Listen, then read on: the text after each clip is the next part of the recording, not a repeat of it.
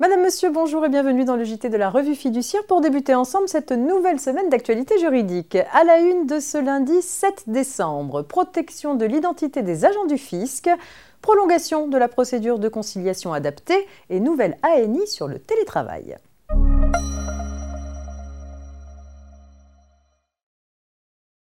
On ouvre donc ce JT avec un point sur la protection de l'identité des agents du fisc. Les agents des finances publiques exerçant dans le cadre d'une procédure fiscale ou pénale peuvent être autorisés à ne pas être identifiés par leur nom et prénom lorsque leur mission est susceptible de mettre en danger leur vie ou celle de leurs proches. Ces agents doivent alors obtenir une autorisation de la part du directeur du service auquel ils sont rattachés pour pouvoir être identifiés durant toute la procédure par un numéro d'immatriculation administrative. Les mentions obligatoires qui doivent figurer sur cette autorisation ainsi que la composition du numéro d'immatriculation viennent d'être précisées par décret. Cette procédure exceptionnelle s'applique depuis le 31 octobre 2020.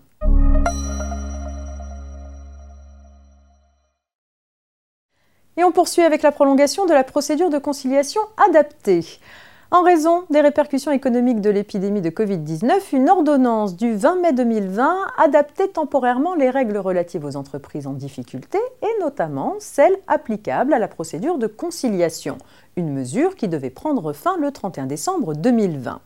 Compte tenu de l'évolution de la crise sanitaire, le Parlement prolonge cette adaptation jusqu'au 31 décembre 2021.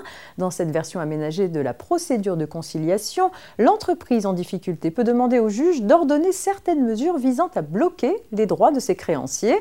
Le gouvernement complète cette adaptation de la procédure de conciliation en autorisant la prorogation de sa durée. Sur décision du président du tribunal, elle peut être prolongée une ou plusieurs fois, sa durée maximale étant portée de 5 à 10 mois.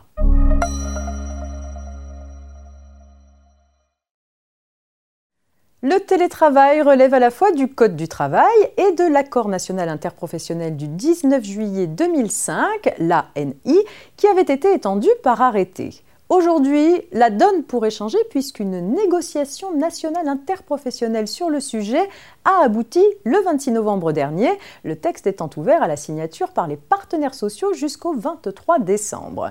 Ce nouvel ANI a pour objet d'expliciter l'environnement juridique applicable au télétravail et de proposer aux acteurs sociaux dans l'entreprise et dans les branches professionnelles un outil d'aide au dialogue social et un appui à la négociation qui doit leur permettre de favoriser la mise en œuvre du Il évoque notamment les conditions d'accès au télétravail, les horaires de travail, les frais professionnels engagés par le salarié pour télétravailler et l'adaptation des pratiques managériales. Le recours au télétravail en cas de circonstances exceptionnelles y est également abordé.